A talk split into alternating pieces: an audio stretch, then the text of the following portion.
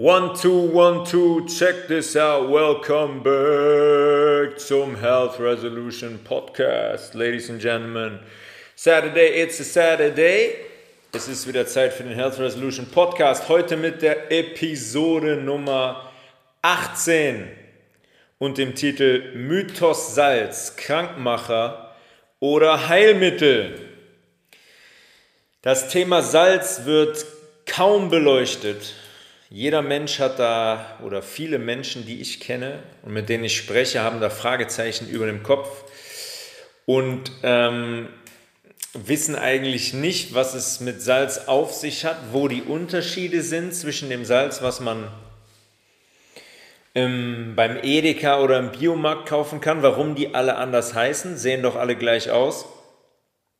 Und es ist einfach mal Zeit, darüber zu sprechen, da ein bisschen Licht ins Dunkle zu bringen und ähm, das Thema Salz auf die Bühne zu heben. Denn Salz ist nach Wasser der wichtigste Stoff, um überhaupt Leben zu ermöglichen auf diesem Planeten und ähm, uns überhaupt ähm, leben zu lassen als Organismus. Denn ohne Salz würden wir sterben. Es gibt Beweise dafür, dass schon 6000 vor Christus Salz gewonnen wurde, damals durch Verdunstung an der Sonne. Es gibt Wissenschaften, die ältesten Wissenschaften wie die Alchemie zum Beispiel. Ähm, da gibt es von Leuten wie Pythagoras oder Paracelsus zum Beispiel, die alle Alchemiker, Alchemisten waren. Ja. Ähm, gibt es Rezepte darüber, wie die in in 40 Tagen ein energetisiertes Wasser hergestellt haben. Die haben das in der Sonne stehen lassen, haben es reduzieren lassen, haben es energetisch aufgeladen. Ein relativ komplizierter Prozess, aber das hat man schon vor Jahrtausenden hat man das schon hat man das schon gemacht und es gibt eben Beweise dafür, dass auch schon vor 6000 vor Christus Salz gewonnen wurde durch Verdunstung an der Sonne. Khalil Gibran ist äh, wahrscheinlich vielen Leuten ein Begriff. Sein äh, libanesisch, ja, libanesisch-amerikanischer ähm, Dichter und Philosoph, Maler war, glaube ich, auch. Und der hat mal gesagt, There must be something strangely sacred in salt. It is in our tears and in the sea. Was so viel heißt, wie es ähm, Salz umgibt. Ähm, so ein, eine mysteriöse Wolke, ein, eine, ein Heiligtum, weil es sich in unseren Tränen und auch im Meer befindet. Und damit hat er vollkommen recht, und da werde ich gleich noch darauf zurückkommen.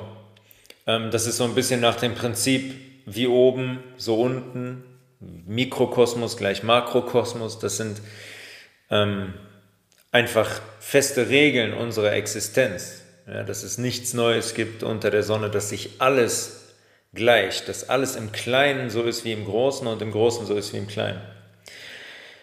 In unserem Körper befinden sich befindet sich ein Pfund Salz. Newtes Pfund, 500 Gramm Salz. Ähm, die ganze Zeit, ständig, 24-7. Und alle Körperflüssigkeiten sind eigentlich salzig, wenn man die probieren würde und probieren könnte. Bei einigen Körperflüssigkeiten können wir das. Der Schweiß zum Beispiel, weiß jeder, dass der salzig ist. Die Tränen, wenn die schon mal jemand probiert hat, wissen wir auch, dass die salzig sind. Unser Blut ist salzig. Unsere Bauchspeicheldrüse produziert ein ähm, salzhaltiges Sekret, was, wo haben wir schon darüber gesprochen, was Säuren puffert und den Speisebrei basisch macht. Unser Magen, unsere Belegzellen im Magen produzieren Salzsäure. Ähm, und das zeigt alles schon an, wie essentiell Salz für unseren Körper ist. Ja, unser kompletter äh, Extrazellulärraum, also der Raum zwischen den Zellen, ähm, ist eigentlich ein komplett salziger Raum.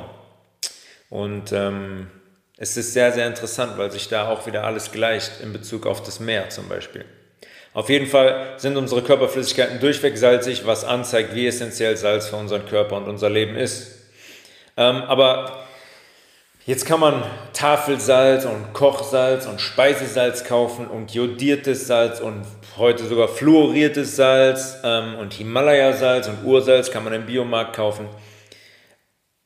Wel wo, ist, wo ist hier der Unterschied? Fragen sich viele Leute zu Recht. Und ist es überhaupt relevant, welches wir konsumieren? Sieht doch alles gleich aus. Ist Salz Sieht weiß aus, kleine Kristalle, schmeckt salzig, kann ich auf die Nudeln werfen oder einen Salat. Dann kommt ein bisschen Geschmack da rein. Das Vorkommen, Salzvorkommen auf unserer Erde ist so groß, dass es als unerschöpflich gilt. Ja, es wird als Gold der Erde betitelt und man schätzt eine Menge von ungefähr 100 Billionen Tonnen in den Salzstöcken der Welt.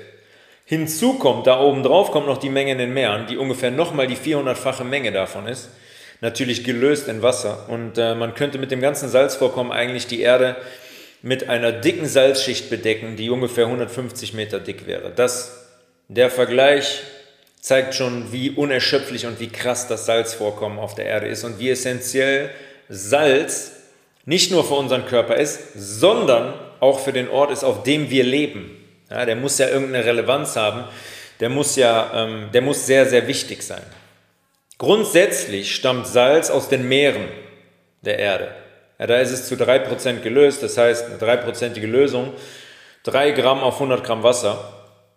Und ähm, hat vielleicht jeder schon mal gesehen, wenn man im Urlaub war, ich kenne es aus Ibiza zum Beispiel, ähm, wo man in den, in den sogenannten Salinen, in den Küstenstädten oder in den, in den Ländern, ähm, doch in den Städten oder Inseln in dem, in dem Sinne, wo man in Feldern quasi ähm, auf ebenen Flächen Meersalz, Meersalz, mehr Wasser reinleitet und da Salz gewinnt durch Austrocknung, im besten Falle an der Sonne.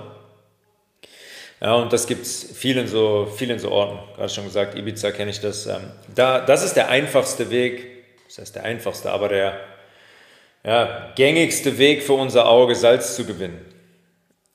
Die Meere allerdings, aus denen man jetzt in diesen Salinen Salz gewinnt, die waren nicht immer an Ort und Stelle. Da, wo wir die heute sehen, waren die äh, vor Jahrhunderttausenden, Jahr Millionen, waren die nicht da. Die waren noch an ganz anderen Orten. Ähm, da war die Erde noch ganz anders, äh, ganz anders von Wasser bedeckt. Und deswegen kann auch an ganz anderen Orten Salz gewonnen werden. Zum Beispiel kann man das in Deutschland in Salzbergwerken beobachten, in Berchtesgaden zum Beispiel oder in Bad Friedrichshall ähm, dann wird Salz gewonnen in einer Tiefe von ungefähr 180 Metern. Ja, das sind wie so Kohlebergwerke, nur in dem Fall mit Salz, wo man die, wo man die äh, Felsen quasi absprengt und, und Salz gewinnt, weil das Wasser, was mal da war oder was immer noch in der Tiefe ist, ähm, das Salz zurückgelassen hat. Und da kann man das raus gewinnen. Nichts anderes ist, was, ähm, was zum Beispiel in Pakistan passiert, in der Punjab-Region wo man Himalaya-Salz gewinnt am Fuße des Himalaya. Ähm, das ist eine ähnliche, ähnliche Weise. Da vermutet man das ursprünglichste Urmeer übrigens. Deswegen ist das Salz von da so, so wertvoll, aber da kommen wir gleich drauf. Grundsätzlich kann man also sagen, dass die Quelle für Salz eigentlich immer die gleiche ist. Ja, es kann nur aus dem Meer, aus dem Wasser kommen. Warum werden dann so viele unterschiedliche Salze verkauft? ist die logische Frage, die man sich stellen muss.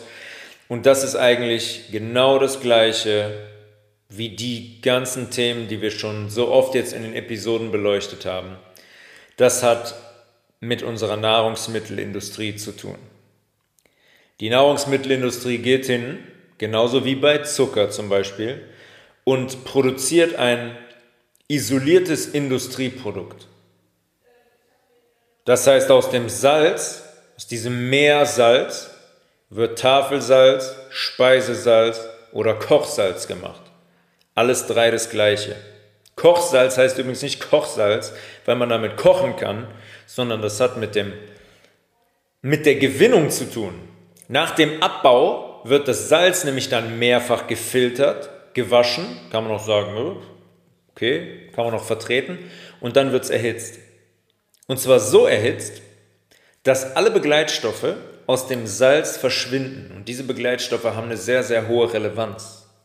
Man reduziert das Ganze, das Salz, bis runter auf fast ausschließlich auf ein Isolat an Natriumchlorid.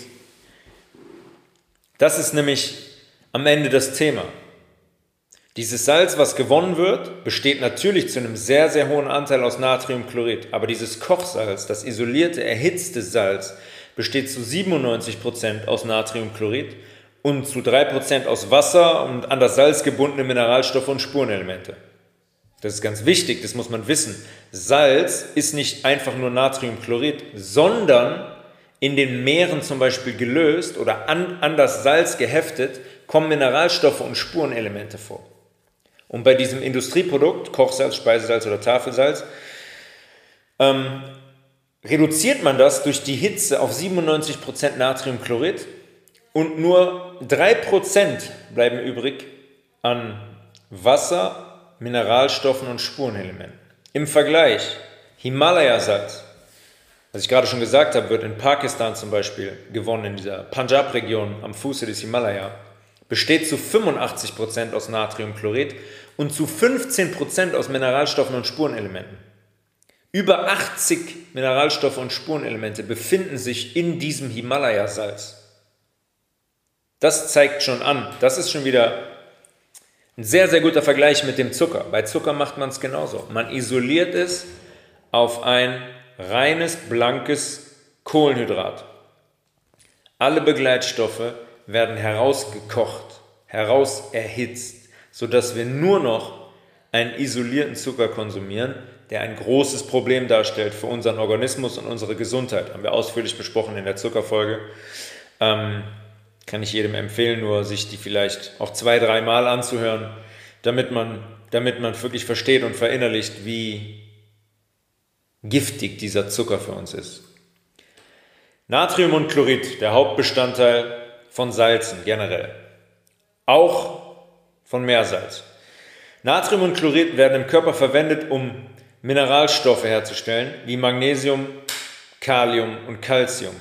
Die werden daraus die werden daraus aufgebaut.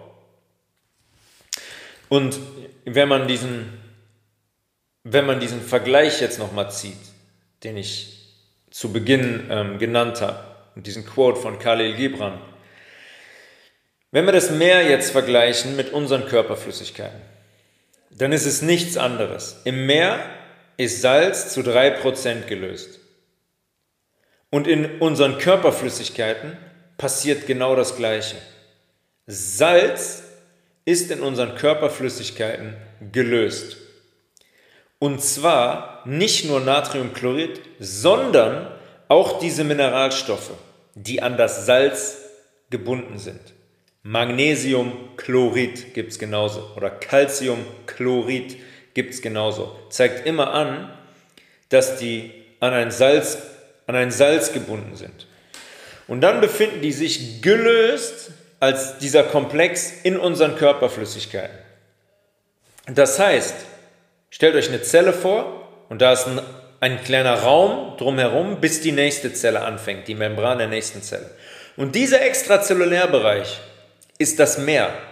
Das ist unser Meer, in dem die Mineralstoffe gelöst drin vorkommen. Wir haben zum Beispiel bei, ähm, es gibt ähm, die Kalium-Natrium-Pumpe, die dafür sorgt, dass aus diesem Extrazellulärbereich Nährstoffe in die Zelle kommen oder aus der Zelle heraus können.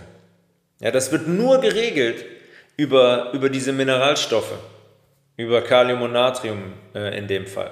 Magnesium zum Beispiel ist ähm, stark dafür verantwortlich, dass Impulse geleitet werden. Diese Mineralsalze, die im Extrazellulärbereich gelöst sind, sind Elektrolyte. Auch so ein Begriff, der immer durch die Gegend geschmissen wird wie nix. Kaum jemand weiß, was Elektrolyte eigentlich sind. Das sind in Flüssigkeiten gelöste Mineralstoffe.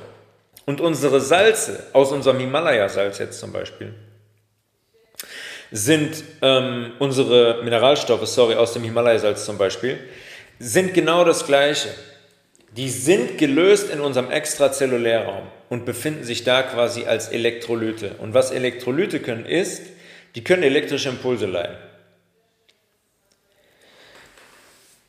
Wir wissen alle, wir haben ein Nervensystem zum Beispiel und wir sind ein Organismus, der eigentlich auf elektrischen Impulsen aufbaut. Unser Nervensystem funktioniert über elektrische Impulse. Ein Befehl kommt aus unserem aus unserem Hirn und sorgt dafür, dass wir unseren Fuß anziehen können zum Beispiel. Das sind elektrische Impulse, die da ablaufen. Über diese Leitbahn, über unsere Nerven bis hin zum Muskel. Und dann kommt es dazu, dass der Nerv dem Muskel sagt, bitte kontrahieren, bitte anziehen. Das funktioniert, weil wir diese Mineralstoffe besitzen, in Flüssigkeiten gelöst, die Impulse übertragen können. Die leiten quasi Strom. Haben wir früher in der Schule auch mal gemacht, diesen Versuch. In destilliertes Wasser genommen und Salz darin gelöst. Auf einmal war das, ähm, hat das Elektrizität geleitet. Und genau das ist das, was in unserem Körper auch passiert. Sehr, sehr wichtig, das zu verstehen. Wir sind ähm, ein, ein magnetisches Wesen. Um unseren Körper herum gibt es, haben wir ein magnetisches Feld, was messbar ist. Und das baut auf unserem, auf unserem elektrischen Kern auf, auf diesen Prozessen, die in unserem Körper ablaufen. Elektrizität schafft dieses magnetisch-elektromagnetische Feld um unseren Körper herum. Wenn man jetzt hingeht und wie bei Tafel oder Speisesalz oder Kochsalz, wenn man es, egal wie man es nennt, ähm, hingeht und diese Mineralstoffe rauserhitzt, der Prozess heißt übrigens Raffination, wie eine Ölraffinerie. Raffination bedeutet Reinigung und Veredelung von Naturstoffen. Ich weiß nicht, was daran Veredelung sein soll, wenn man das Salz tot kocht und die Mineralstoffe und Spurenelemente daraus tötet, aber es ist ein interessanter Begriff. Ähm, das heißt, man erhitzt das Salz und es bleibt nur noch ein totes Produkt übrig. Wir haben in diesem Produkt jetzt nicht mehr die Mineralsalze, Magnesium, Calcium und Eisen, Jod zum Beispiel. Und wir haben ein Produkt, was eigentlich nicht in der Lage ist, unseren, unserem elektrischen System zu dienen. Das heißt, wir können die Impulse nicht mehr so gut übertragen. Ja, wir haben in unserer Körperflüssigkeit nicht mehr dieses Vorkommen an Magnesiumsalzen oder Calciumsalzen, die so wichtig sind, um diese Impulse zu leiten. Die zum Beispiel auch so wichtig sind in unserem Blut, um zum Beispiel den pH-Wert aufrechtzuerhalten. Um die Nerven- und Muskelfunktion überhaupt sicherzustellen. Dafür brauchen wir die. Aber heute ist es so, dass ganz, ganz viele Menschen dieses tote Salz konsumieren. Und das ist ein sehr, sehr großes Problem. Das ist ganz einfach erklärt. Wenn durch diese Industriesalze, zum Beispiel diese Mineralstoffe und Spurenelemente, aus dem Salz und aus den Körperflüssigkeiten verschwinden, dann können die Zellen quasi elektrische Energie nicht mehr transportieren. Was passiert? Tod. Wir sterben. Das ist mit dem Leben nicht zu vereinbaren. Das zeigt schon an, dieser Zusammenhang, wie wichtig hochwertiges Salz für unseren Körper ist und wie wichtig diese Mineralstoffsalze sind, die Mineralstoffe aus den Salzen, Spurenelemente aus den Salzen.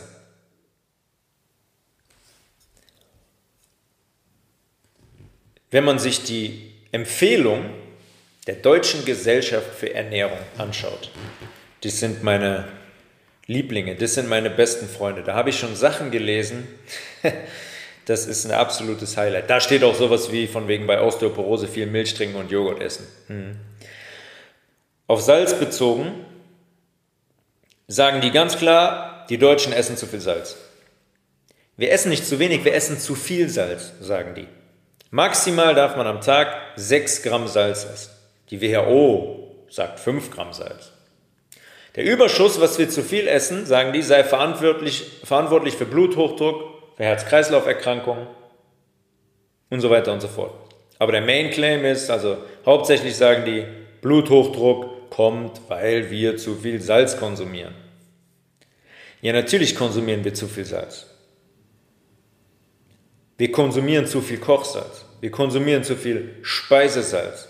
Wir konsumieren zu viel Industriesalze, weil das ist das war bei weitem noch nicht alles. dieses Kochsalz ist ja noch, ist ja noch harmlos.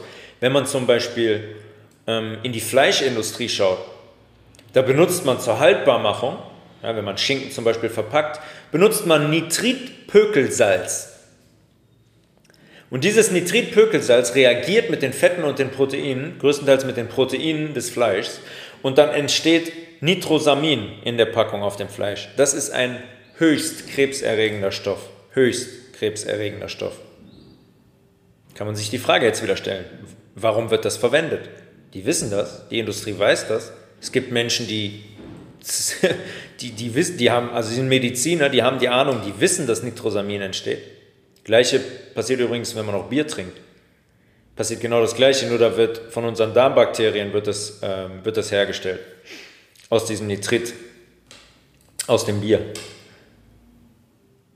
Käse zum Beispiel, Brot, Brötchen, ja, wenn ich mal wieder von diesen Systembäckern spreche, was die da für ein Salz reinknallen, Chips, sonst irgendwelche Snacks wie Nicknacks oder Flips oder keine Ahnung, diese ganze Knabberware, TK-Ware, Instant-Gerichte wie irgendwelche Suppen oder ähm, irgendwelche, keine Ahnung, kleine Chicken McNuggets, die man kurz in, in den Backofen wirft.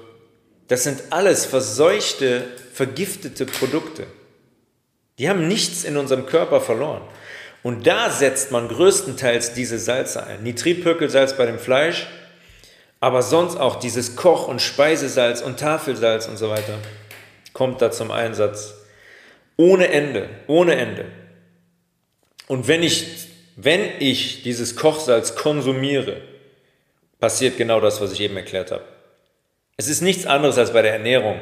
Wenn ich 18 Mal in der Woche Fleisch esse, übersäuere ich wenn ich ein Salz konsumiere tagtäglich, was keinerlei Mineralstoffe und Spurenelemente äh, ähm, enthält, gelöst in Salz, gebunden an Salz, dann habe ich dieses Defizit.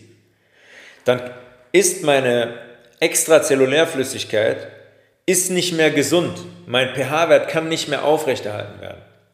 Hochwertige Salze zum Beispiel, die, die, wirken, ähm, die wirken basisch, die entsäuern uns. Die entsäuern uns. Die reinigen dieses, diesen Raum um unsere Zelle herum. Die sind da, damit die Zellen miteinander ähm, kommunizieren können, damit Impulse weitergeleitet werden können. Damit die Zelle vernünftig ernährt werden kann, vorausgesetzt oben kommt was rein, was die Zelle wirklich ernährt. Das ist so, das ist so wichtig, das ist so wichtig. Ja, und wenn man bei diesem industriellen Speisesalz bleibt, na klar, dann ist es keine Frage. Natürlich verursacht das Bluthochdruck. Natürlich steht das in Zusammenhang mit Herz-Kreislauf-Erkrankungen. Aber das Beste ist, dass diese Gesellschaft für Ernährung so tut auf der Homepage, als gäbe es gar kein anderes Salz. Gibt doch nur Kochsalz. Ne, Steinsalz oder Himalaya, Ursalz zum Beispiel, gibt es doch gar nicht. Das ist Wahnsinn. Unglaublich ist das, wirklich unglaublich. Und ähm, ja, das ist, das ist so, ich höre das immer wieder eigentlich. Ich höre das immer wieder. Salz ist doch ungesund. Habe ich letztens noch gehört, irgendwer hat das gesagt. Na, zu viel Salz ist, zu viel Salz ist schlecht. Unsinn. Hochwertiges Salz wie Himalaya, Ursalz, wie Steinsalz zum Beispiel, wie reines Meersalz, sonnengetrocknetes Meersalz, kann man kaum zu viel essen. Das ist eins der wichtigsten, hm, einer der wichtigsten Rohstoffe für unsere Gesundheit. Hängt ganz viel von ab, komme ich gleich noch zu. Bleiben wir mal kurz bei diesem industriellen Speisesalz.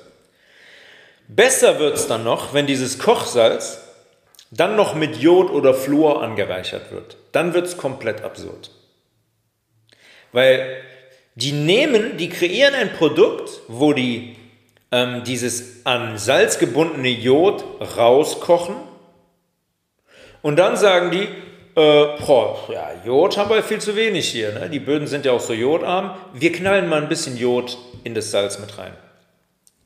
Kennt jeder, ich habe das so direkt vor Augen. Diese gelbe Packung mit dieser Raute drauf, so ein Ausschnitt von einem Berg in den Alpen mit Schnee bedeckt das Alpenjodsalz. Da kann doch nichts, da kann doch nichts schlecht dran sein, oder? Das schönes Bild vorne drauf noch, wunderschön in den Alpen irgendwo, in den Alpen irgendwo abgebaut. Das muss aber was richtig Gutes sein für meinen Körper.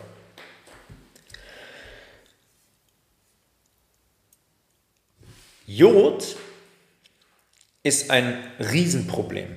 Jod ist verantwortlich für sehr, sehr viel Leid Das ist eine, Riesen, eine Riesenlüge. Und in, ich glaube, in fast jedem Küchenschrank steht dieses jodierte Salz. Wozu brauchen wir eigentlich Jod in unserem Körper? Jod brauchen wir für genau eine Sache, für unsere Schilddrüse. Unsere Schilddrüse, wir haben über Hormone noch nicht gesprochen, wird kommen demnächst mit Sicherheit, vielleicht in der nächsten Folge. Unsere Schilddrüse ist ein Gewebe, das Jod speichert. Und die Schilddrüse produziert zwei Hormone. Eins speichert die und eins gibt die direkt ans Blut ab, wenn sie es aktiviert. Wenn der, die übergeordneten Mechanismen, zum Beispiel der Hypothalamus sagt, bitte Hormone freisetzen. Das heißt, die nimmt das Jod, speichert es ein, daraus stellt die, stellt die Hormone her, die Schilddrüse. Und die offizielle Empfehlung sind 180 Mikrogramm täglich. Und wenn wir zu viel Jod konsumieren, sagen wir mal das korrekt, ab 190 Mikrogramm haben wir ein großes Problem. Alles, was zu viel an Jod in den Körper kommt, ist ein Gift für unseren Körper. Wir haben keine Verwendung für Jod in unserem Körper, außer in der Schilddrüse. Heutzutage hat jeder dritte Deutsche eine Schilddrüsenerkrankung. Jeder dritte. Und jetzt mit dem Hintergrundwissen, wo überall Jod reingeknallt wird, angefangen beim Salz, über Wasser, über Fleisch, über Fertiggerichte, über Snacks. Über Ihr könnt ja mal wirklich die Augen offen halten und euch Produkte angucken. Jod, ja hier, ähm, mein Liebling, Hanfmilch, äh, Hanfmilch, Hafermilch sage ich, Hafermilch von Oatly, zum Beispiel. Hat ja jeder schon mal gesehen, wird ja jetzt auch viel in vielen Cafés verwendet zum Beispiel. Gibt es so eine Barista-Edition, die ist besonders gut zu, schauen, zu schäumen. Da haben die Jod reingeknallt. Ich habe gedacht, ich falle vom Hocker. Und nicht wenig. Ich glaube 22 Mikrogramm oder so auf 100 Milliliter. Zwei Cappuccino am Tag, zwei große Cappuccino am Tag mit der, ähm, mit der Hafermilch, mit der jodierten Hafermilch dann noch ein bisschen Salz dazu und noch ein paar andere ähm, industrielle Produkte. Da kommen wir ganz, ganz schnell über die 180 Mikrogramm. Und dann haben wir ein Problem, weil die Schilddrüse sagt nicht, ja, ich habe genug, die versucht immer mehr Jod einzulagern. Zum Beispiel leiden Menschen unter Schilddrüsenvergrößerungen über, über ähm, Knoten, die an der Schilddrüse wachsen. Einfach Gewebe, was, da, was dazukommt, weil die Schilddrüse sich quasi aus, ausweitet. Hat alles mit dem Jod zu tun. Jod bringt unseren kompletten kann auch ins Gegenteil dann gehen. Irgendwann die Schilddrüse fängt an, das einzulagern, wird dicker, dicker, dicker, dicker. Und irgendwann schlägt das genau ins Gegenteil um. Weil die Schilddrüse das genauso vergiftet. Und dann wird die Schilddrüse abgebaut. Dann nimmt die Schaden. Und dann wird die auf einmal immer kleiner. Und dann kann die die Hormone nicht mehr produzieren. Wie viele Menschen nehmen bitte heutzutage Schilddrüsenhormone, weil die Schilddrüse entweder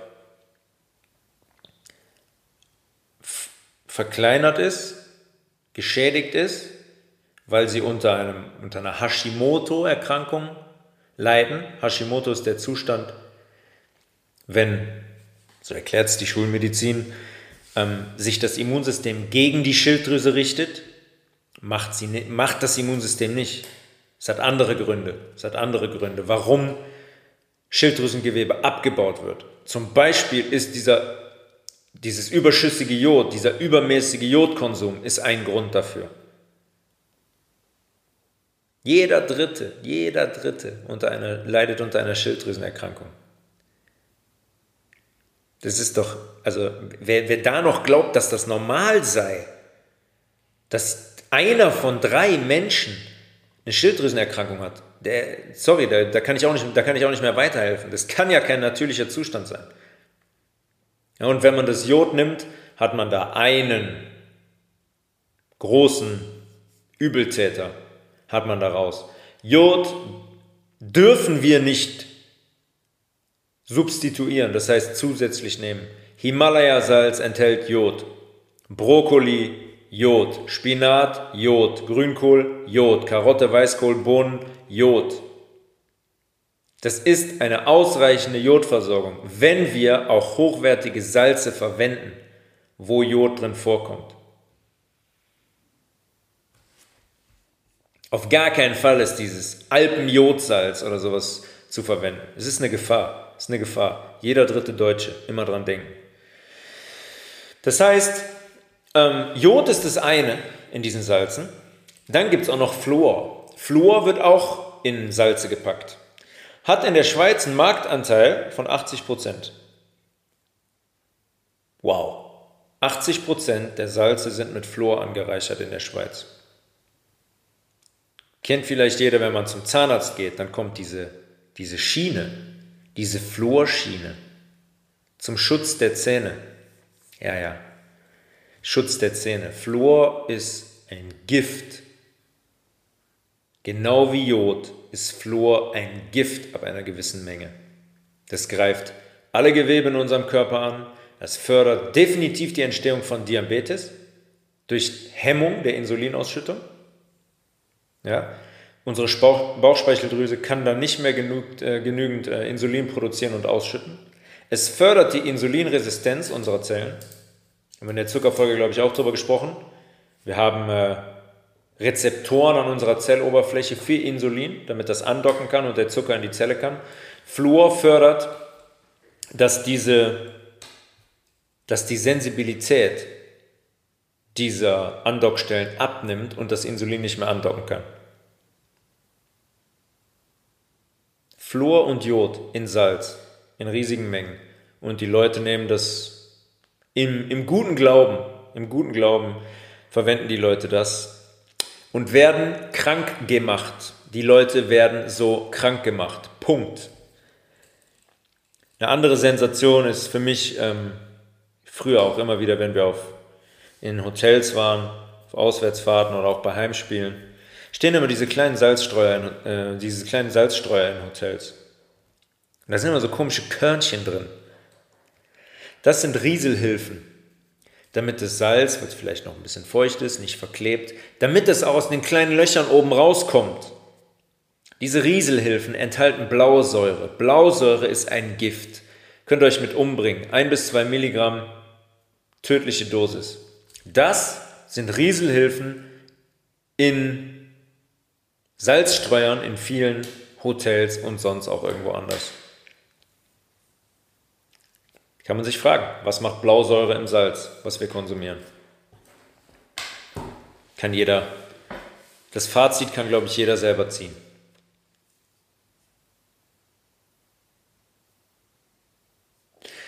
Gerade schon gesagt, ähm, dass man von diesen natürlichen Salzen, ich sage es jetzt mal ganz klar, also ihr kauft, wenn ihr Salz kauft, Himalaya Ursalz im Biomarkt. Ihr kauft Steinsalz oder Fleur de Sel zum Beispiel auch. Ihr könnt auch gerne ein hochwertiges Salz kaufen mit Kräutern angereichert. Auch gar kein Problem. Das Wichtigste ist, das Allerwichtigste ist, ist mein Mikrofon hier gerade ein bisschen abgestürzt, das Allerwichtigste ist, dass es naturbelassene Salze sind. Und am besten aus einer Region, in dem die Salze wie bei dem Himalaya-Salz eine hohe Dichte haben an Mineralstoffen und Spurenelementen. Und wenn ihr das macht, könnt ihr davon nicht genug essen. Natürlich geht ihr nicht hin und äh, äh, stellt euch jetzt eine Salzlösung her und, und trinkt davon anderthalb Liter. Vollkommen klar, macht kein gesunder Mensch, zumindest die nicht mit einem gesunden Verstand. Diese Salze wirken, sie sind gesund, die wirken basisch. Ja, es ist ein uraltes Heilmittel, wie ich eben schon gesagt habe.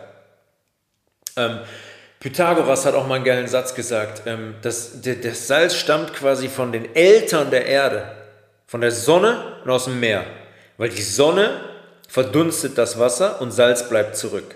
Ja, finde ich ein sehr, sehr geiles Bild. Die Eltern, Sonne und Meer. Ähm, das ist ein uraltes Heilmittel. Diese Salze, sind wir wieder beim Thema eben, Deutsche Ernährung für Gesell äh, Gesellschaft für Ernährung, die sagt, ab 6 Gramm problematisch. Blut, das löst Bluthochdruck aus und so weiter. Die natürlichen Salze brauchen wir, um unseren Blutdruck konstant zu halten. Bluthochdruck kann damit geheilt werden. Ja, kann damit geheilt werden. Weil diese Salze eine Lösung herstellen, sodass die Impulsweiterleitung wieder funktioniert. Dass der pH-Wert aufrechterhalten kann aufge, aufrecht erhalten werden kann, ruhig, in unserem, in unserem Blut. Dass die Zellwände unserer Arterien versorgt sind, dass die sich entspannen können. Diese Salze, die fördern unseren Stoffwechsel, das heißt den Austausch von Nährstoffen. Nährstoffe kommen rein in unsere Zelle, werden wieder ausgeschieden. Die fördern den Stoffwechsel, die fördern eine gesunde Verdauung, die fördern die Reizweiterleitung im Nervensystem, die fördern vor allem die Erregbarkeit der Muskulatur, gerade für Sportler interessant. Die Erregbarkeit der Muskulatur hängt von diesen Salzen ab, von den Mineralstoffen, die die Salze mit sich bringen und die dann gelöst im Extrazellulärraum sind. Ja, wenn ich einen Muskel erregen will, wenn ich dem einen Befehl geben will, jetzt sprint 10 Meter, dann muss der erregbar sein. Und diese Salze fördern die Erregbarkeit. Wir, ich meine, man braucht eigentlich gar nicht darüber zu diskutieren, weil jeder, jeder kennt das, was Meerluft zum Beispiel macht. Das sagen sogar Leute, die überhaupt keine Ahnung von dem Thema Salz oder Ernährung haben. Immer wenn die Meerluft einatmen, geht es denen besser. Asthma-Patienten, chronische Sinusitis-Patienten ist, äh, Sinusitis ist Nasennebenhöhlenentzündung. Wie viele Leute haben das bitte chronisch? Ja, dass die Hohlräume im Kopf rund um die Nase chronisch zuhängen. Ganz viel mit tierischen Produkten im Übrigen zu tun. Mit Käse, mit, mit Kuhmilch und so weiter. Immer wenn die am Meer sind und allein das Salz in der Luft einatmen, geht es denen besser.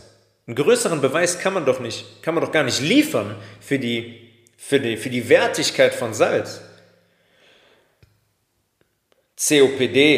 COPD-Patienten zum Beispiel, chronische Lungenerkrankungen, denen geht es allen besser. Menschen mit Hautproblemen, Neurodermitis, die springen ins Meerwasser, kommen raus, sagen, oh, was ist jetzt passiert? Ist ja viel, viel besser. Ja, natürlich, weil dieses Salzwasser extremst gesund ist und wir daraus bestehen. Ich habe es eben erklärt. Das Meerwasser ist in uns drin. Es ist gesund, damit in Kontakt zu treten. Wir brauchen dieses Meersalz.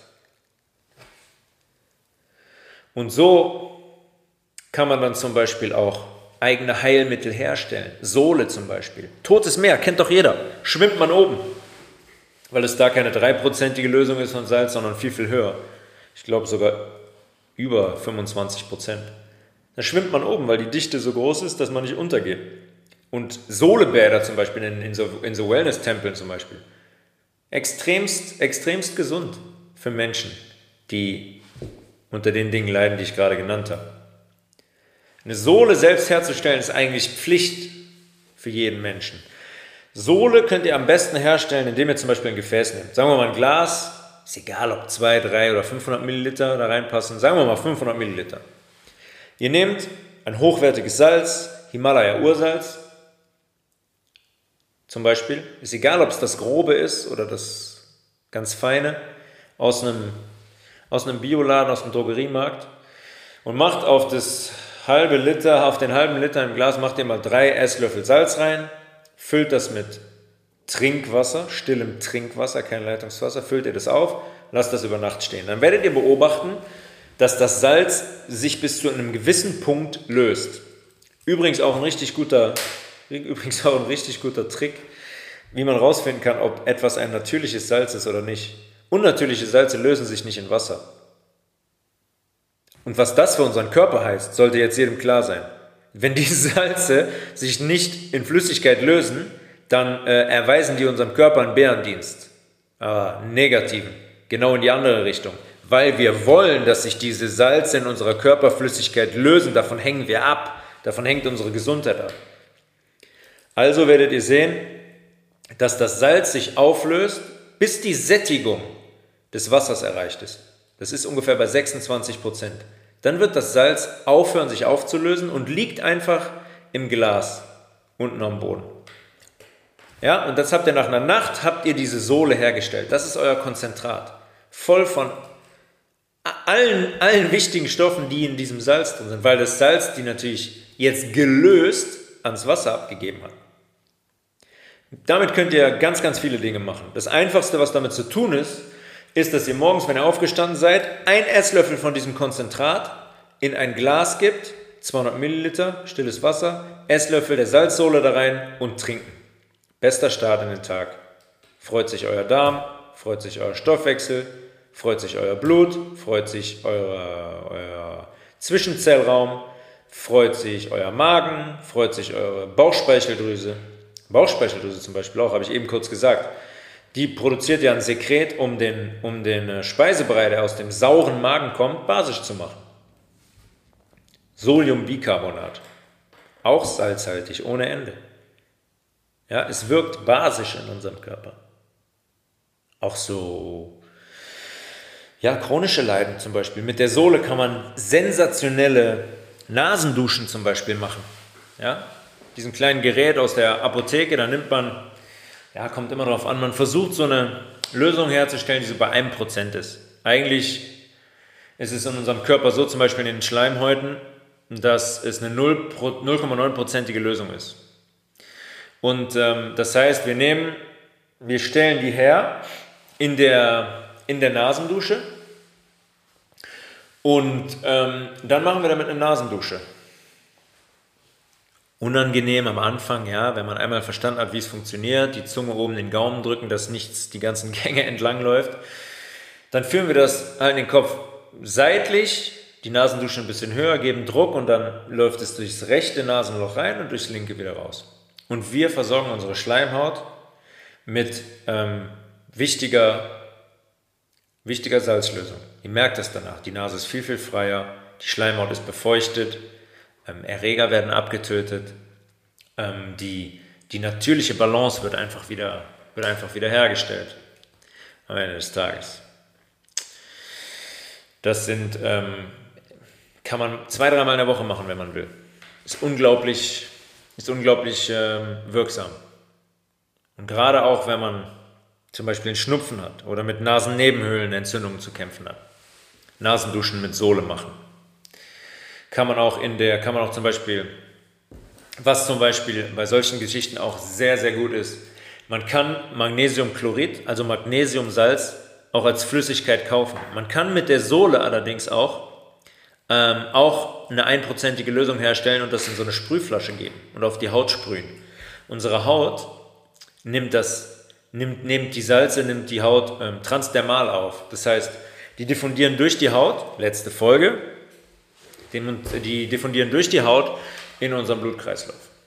Unsere Haut wird versorgt. Ja, die, wir, wir können zum Beispiel Magnesiummangel so sehr, sehr gut beikommen, weil wir das Magnesium in unseren Körper, in die Blutbahn, durch die Hautzelle aufnehmen. Sehr, sehr guter Weg, sehr, sehr guter Weg, um, äh, um sich zu versorgen. Magnesium, habe ich ja öfters schon gesagt, ist ein großes Problem, besteht ein sehr, sehr großer Mangel in der Bevölkerung aufgrund der Ernährungsweise heutzutage. Und mit diesem Magnesiumchlorid könnt ihr kaufen oder selber eine Sohle herstellen und euch damit einsprühen. Funktioniert wunderbar.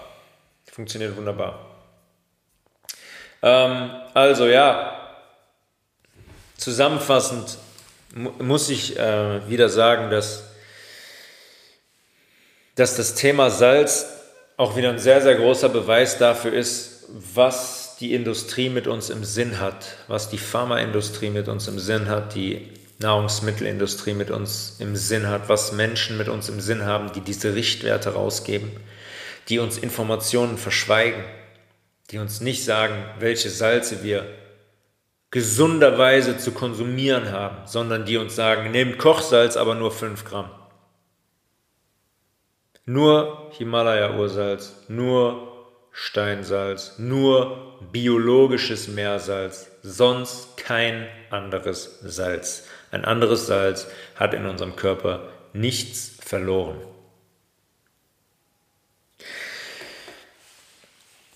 Wenn jemand Fragen hat, ich freue mich immer über, über Feedback. Viele Leute stellen Fragen. Ich versuche die immer in den Episoden so ein bisschen ähm, zu beantworten oder Themen auch danach auszurichten. Und wenn jemand zum, zum Thema Salz Fragen hat, dann immer sehr, sehr gerne, nicht zögern. Ähm, levels.tobias at healthresolution.de wäre die E-Mail-Adresse.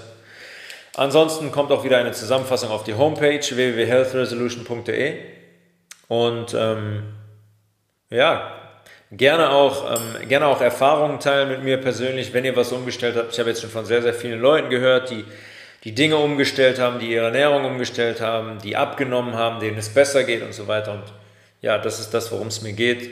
Gewisse Dinge weiterzugeben. Weil am Ende ist es wirklich so einfach, wenn man Dinge einmal verstanden hat, auch auf Salz bezogen, das richtige Salz zu kaufen, dann wird man den Unterschied merken. Man wird den Unterschied merken. Ja, wenn jemand unter Bluthochdruck leidet zum Beispiel, wenn diese Sohle tagtäglich getrunken wird, wird sich dieser Blutdruck regulieren. Natürlich nicht, wenn jemand, sich, wenn jemand 40 Kilogramm Übergewicht hat und nur Industrienahrung und drei Hamburger am Tag isst, dann wird es schwierig.